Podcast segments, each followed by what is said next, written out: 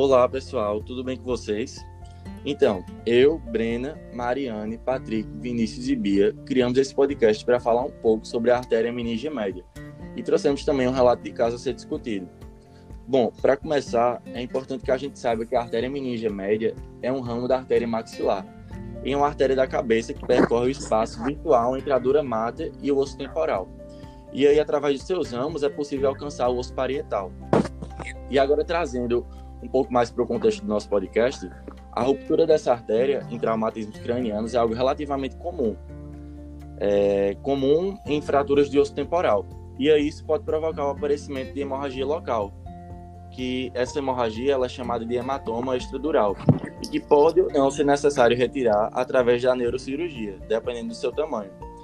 Então, só para resumir tudo isso que eu falei, a artéria meningia se divide em dois ramos, anterior e posterior. O ramo anterior irriga a região parietal e a região occipital, e o ramo posterior irriga a região temporal.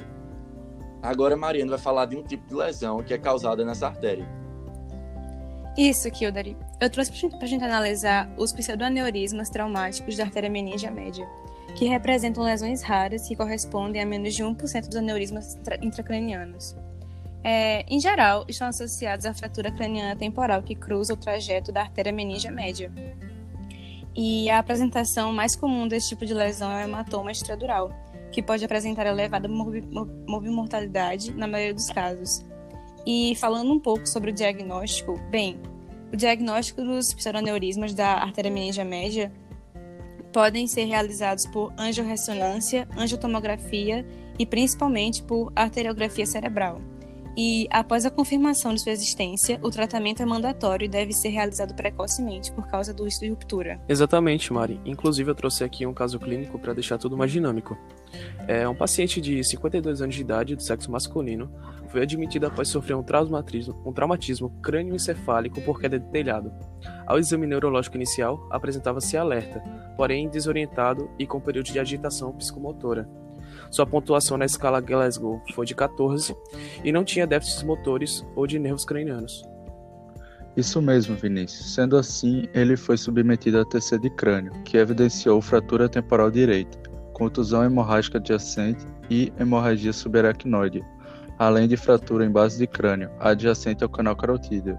Sendo assim, por causa da possibilidade de uma lesão na artéria carótida interna em decorrência da fratura do canal carotídeo, foi realizada uma angiografia cerebral. Porém, não demonstrou lesão CI, mas sim um pseudoneurisma na artéria meningia média direita, adjacente à fratura temporal. O tratamento desse paciente, Patrick, foi feito através de uma cirurgia endovascular, onde teve o fechamento do pseudoneurisma por meio das espiras. Bia, você sabia que ainda existem outros custos de tratamento dependendo do quadro clínico do paciente? Eita, Brena, quais são? Todo aneurisma deve ser tratado com raras exceções. O tratamento é mandatório e deve ser realizado precocemente, por causa do risco, de, por causa do risco potencial de ruptura. Esse tratamento pode ser realizado por craniotomia e coagulação da artéria meningia média, ou por via endovascular, conclusão do aneurisma devendo esta decisão ser tomada pela equipe neurocirúrgica e neuroradiológica. Ah, então o curso do tratamento vai sempre depender do quadro clínico do paciente e da gravidade dele.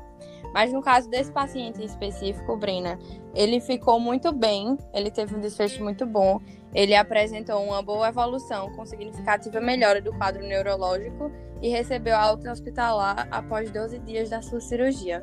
Ainda bem, né?